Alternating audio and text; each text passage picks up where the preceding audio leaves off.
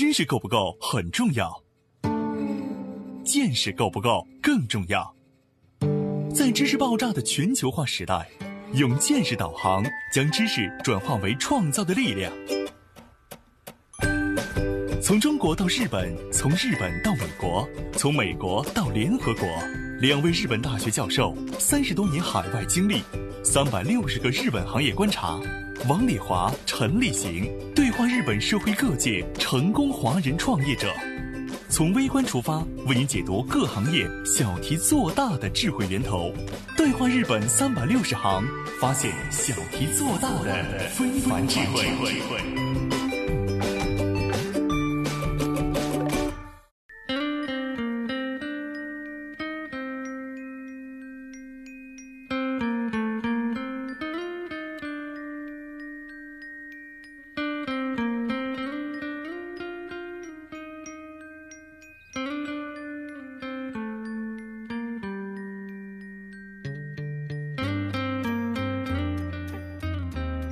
欢迎您收听今天的对话日本三百六十行，发现小题做大的非凡智慧。我是王丽华，欢迎我们在国内的栏目策划郑安。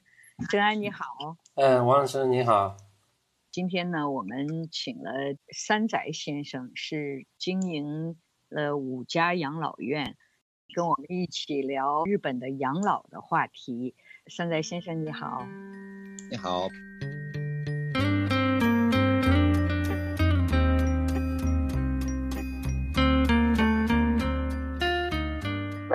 都有一个梦想，我们都在为了达成梦想而前行。日本养老院如何用梦想驱动方法达成老人康复身体的目标？街机游戏、网络游戏、VR 游戏这些受年轻人喜爱的娱乐方式，也能够帮助老人在康复身体中发挥重要作用。我们看日本养老院如何用数字游戏帮助老人康复身体。比起我们对在线游戏、聊天、交友、网购的强烈依赖。也许老人们更加需要他们的陪伴，请多关怀您身边老人的精神文化需求。敬请收听本期《对话日本三百六十行》日本养老院的 VR 游戏康复方法。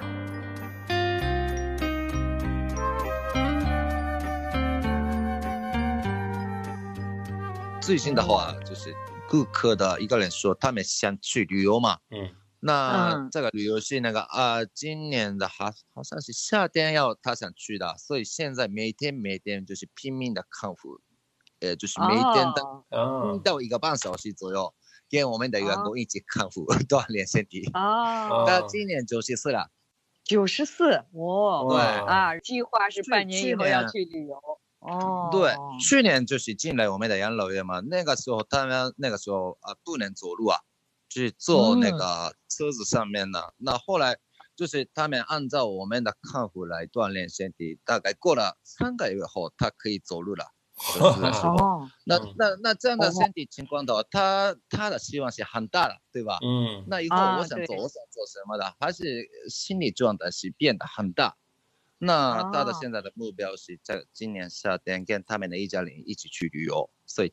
现在天天锻炼身体，九十岁的哇啊，女人，那所以这个概念太好了。嗯，在中国的老人觉得，哎呀，我现在快不行了，我进了养老院以后，好好的去护理，不要更坏下去哈。嗯，而在三宅先生的养老院里，是给他们希望，让他们能够达成一个更高的期待值。那他一直会很正面的这种向前看的这种感觉哈。嗯，对。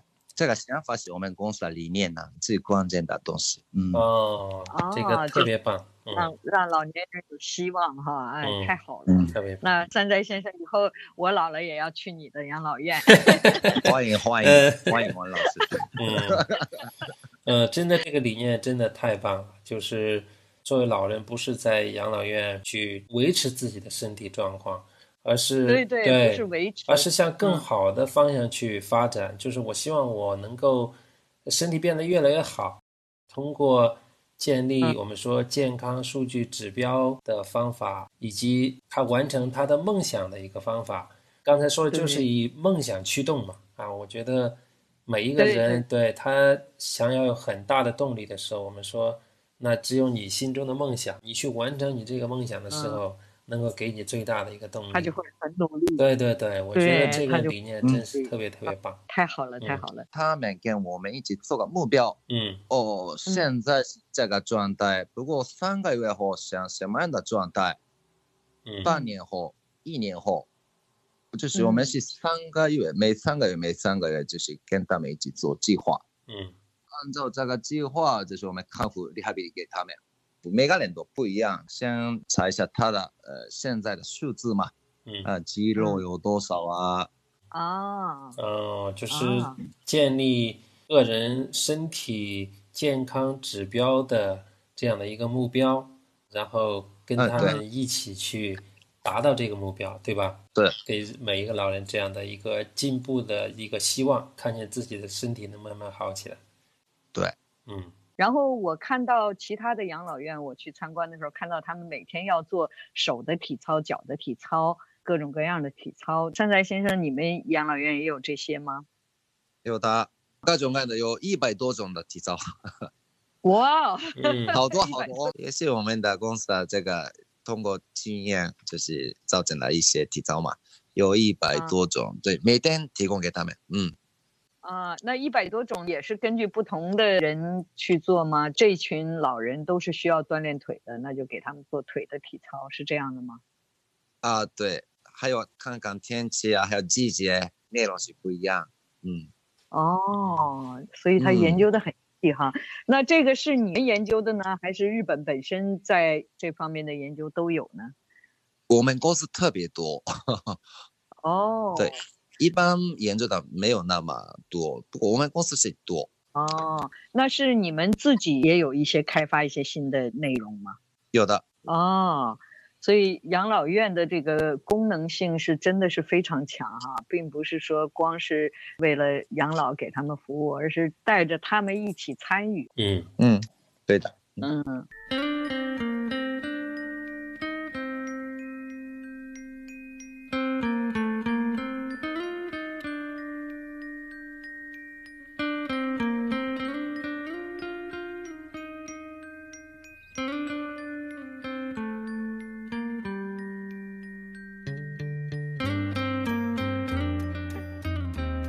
王老师，您在游戏的这个领域的一个研究啊，和养老的老人的这个康复去结合在一起，通过游戏的方式，然后达到他们一些康复的一个训练。这个理念其实跟三田先生讲到的说，给他们一个旅游的这个梦想啊，帮他去实现这样的一个梦想，设定一个时间，然后过程里边你可以设定一个身体康复的一个指标，给他们一个希望。我觉得这两个是有一些异曲同工的地方的，所以就是游戏恢复这一块，在养老方面就有哪一些具体的一些应用啊？比如说哈，我听山宅先生也讲过，以前试用过一款游戏是 VR 的游戏，他们在里面玩那些游戏是需要。伸手啊，就是要把这个游戏玩完了以后，这个手的动作是根据他需要训练的方式来研究的。然后他用了二十分钟，手就能抬起来了，是不是有这样的啊？有的，他是呃，就是左手是不是很自由的状态吧？不过二十分钟通过 VR 的训练后，他的左手是好像很久以前的样子一样，是很自然的开始动了。嗯，我也不知道那个是什么样的理由。嗯，真的，嗯，我们这个都吓了一跳。嗯，很吃惊哈，就是确实有效，因为嗯，对，非常的吃惊。嗯，他因为想要玩这个游戏的话，必须要动手，但是他因为没有游戏的时候，平时的训练就是他会很集中在这个手上，但是在玩游戏的时候他就忘记了哈。就是自然而然的，就为了完成那个游戏的玩法，他的手就要动。结果玩完游戏以后，手就能动了。所以这个是我正在研究的课题。嗯，比如说我要他的手是什么状况，我先要知道。然后想要让他达成什么状况，我也要知道。那么我做的游戏就要配合这个动作去做，而且有级别的，就是要他一点一点玩，一分钟的时候动到哪儿，玩到更高级的时候动到哪儿。玩多长时间。这个都是我要研究的课题，所以今后跟三宅先生一起前期调查非常重要。这个不是普及型的，不是说我做了一个东西，所有老人用了都可以好的，不是这样的，是针对性。所以三宅先生多关照以后，我们一起做共同研究的时候，以你那里的老人的状况调查为基础来做这个游戏。好的，好的。游戏其实现在，比如说脑锻炼的游戏就有很多很多种，连我都在玩。因为这个脑锻炼的话，让老人不会很快衰退。前一阵在新闻里看到一个老人，世界最高龄的老人，今年正好一百二十岁。然后他是每天必须要玩那个五子棋，碰到谁都要拉过来玩一下，就是包括给他服务的这些人陪他们玩，也是养老院的一个工作。他就是住在养老院里头，所以我就觉得特别有感悟，动脑子也很重要。他是要用手去摆那个棋嘛，所以手要伸开，一会儿用左手，一会儿用右手，左手右手都有活动，所以他的手的状况非常好。医生一直在测试他的功能嘛，的手的状态非常好，但是他的脚的状态就不是太好，因为一直坐着嘛。嗯，所以我们的游戏呢，就需要脚的动作和手的动作要配合起来。刚才你们说的游戏的介入，协助老人做康复的训练，这个理念，我觉得这个一定是未来可能会非常热的一个理念。尤其像更多的养老院，它受一些条件的限制嘛，场地的条件限制，那可能就没有太多的活动的空间或者活动的场地，但是可以通过。一些游戏的方式啊，来去协助康复，我觉得这个理念很好。尤其是游戏的开发，游戏的它只是一种形式嘛，哈。这个形式如果能够结合上三宅先生刚才讲到的那些关于养老的非常好的一些理念，结合起来的话。啊，那这一块的游戏，我相信也会非常非常受欢迎的，也是非常好的一个事情。嗯，对，这个特别好。嗯，你给我也一个很大的提示哈，以后我也会就更注重老人，比如说年轻的时候玩过什么样的游戏。我们现在也有学生在做复古游戏嘛，他以前玩的那些游戏，就结合这些运动，可能就效果更好哈。嗯，对。其实我还看到一个现象，你说到这个对比日本的老人和中国的老人来对比的话，我在日本看到那个游戏厅啊，就很多很多的老人在里边打游戏机。国内的老人的话，就基本上他们是对游戏啊、对电子东西啊，他们完全是不知道的。我觉得这个上面也是有很大的一个差距的。这个跟时代有关系哈，因为我们现在的老人都是六十年代、七十年代中国都没有呃游戏特别流行的时期。那日本的老人现在哪怕八九十岁的老人，他们在很年轻的时候就摸过这些电子的东西，所以背景文化是不太一样的。但是将来现在的像我们这一代的人就都知道玩游戏了，所以到我们老了的时候就应该是有更多的方向可以发展了哈。嗯，对，三宅先生刚才我们提到游戏这个，我也可以分享一个国内的关于老人这一块的一个现象。其实我们说我们给老人更重要的一个理念是给他们梦想，给他们希望嘛。嗯，国内的话有一个，我记不太清楚是哪一个城市的图书馆。国内的城市每一个城市不是都有一个图书馆吗？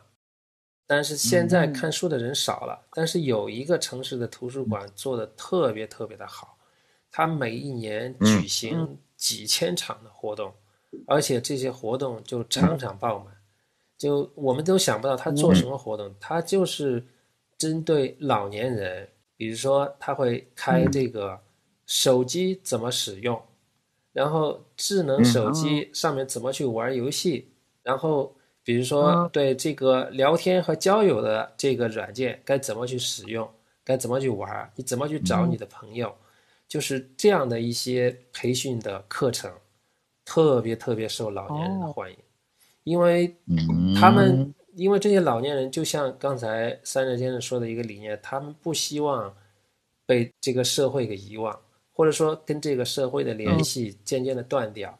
他们其实从内心还是非常希望去融入进这个社会里边的。但是大家又忽视和忽略他们这样的一个期望。嗯，他们因为到了这个年龄嘛，就是对于现在的一些智能手机的使用啊，对一些这个交友和聊天的这样的一些社交的软件的一些使用啊，他们就不知道该从哪里学。可能他的子女也没有那个耐心的教他，那可能他问的 时候，子女就会有时候可能就会比较烦啊，他会觉得哎呀，教你你也学不会，有可能你问我我就应付过去了。但是他们内心对这样的一个苛求和想学习的这个是非常非常强烈的，所以这个图书馆它开办这个培训的课程就做的特别特别的棒，这个是就是对国内的一个案例啊，这个案例挺有意思。嗯，其实我觉得国内的老人也很有活力的，包括广场舞啊，各种各样的老年大学啊，都是很人气的哈。养老院都利用起来这些活动、这些活力，那可能也能办得很好。中国的养老院的特点就是为老人服务的地方没有那么多的考虑老人本身生活、性格、文化这方面哈。更主要就是为了老人服务，他怎么能够不疼不痒？对他的技术方面的那个要求比较多，但是对这个人文理念这一块稍微弱一些哈。嗯，所以这方面要说吸收一些日本的经验，其实也是挺好的。